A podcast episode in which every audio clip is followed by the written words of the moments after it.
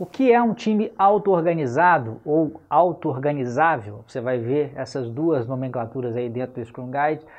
Meu nome é André Ribeiro e esse é mais um episódio do Decifrando Agile. Já indo direto ao ponto, um time auto-organizado é aquele time que escolhe a melhor forma pela qual vai executar o seu trabalho. Ou seja, ninguém de fora da equipe fica ali microgerenciando, fica no cangote de cada um dos membros da equipe para vigiar, para ver se a coisa está sendo feita do jeito A ou do jeito B. Não fica dizendo que a tarefa A tem que ser feita pelo fulano, a tarefa B tem que ser feita pelo ciclano. Nada disso. Não existe microgerenciamento. A equipe é autônoma, ela é responsável, ela é madura o suficiente para definir como vai executar o seu trabalho.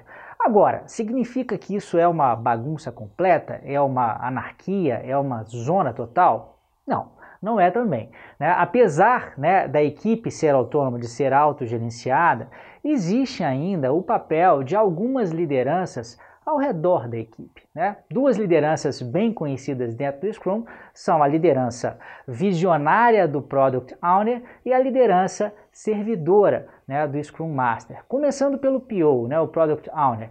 Se por um lado a equipe define como que vai executar o seu trabalho, ela tem total autonomia para isso, é o PO, é o Product Owner que define a visão do produto a ser construído. Então ele, de certa forma, de certa forma não, ele é quem define o que vai ser construído, né? Qual que vai, claro que ele faz isso em conjunto, né, com a equipe de desenvolvimento e também com o Scrum Master, mas define qual é o objetivo, né, para essa próxima sprint, quais são os itens de backlog que vão ser implementados. Mais uma vez, essa, definição ela é conjunta com a equipe, porque ela também tem que garantir que ela não vai receber, né, entre aspas, mais trabalho do que ela dá conta de fazer numa determinada iteração, numa determinada sprint. Né? Ninguém pode forçar a equipe a se comprometer com algo que ela não dá conta de fazer. Mas do ponto de vista estratégico, da visão do que é mais importante, quem define isso é o Product Owner. Da mesma forma, existe uma outra liderança também é, do próprio Scrum Master, que reforça né, alguns limites, algumas regras que têm que ser seguidas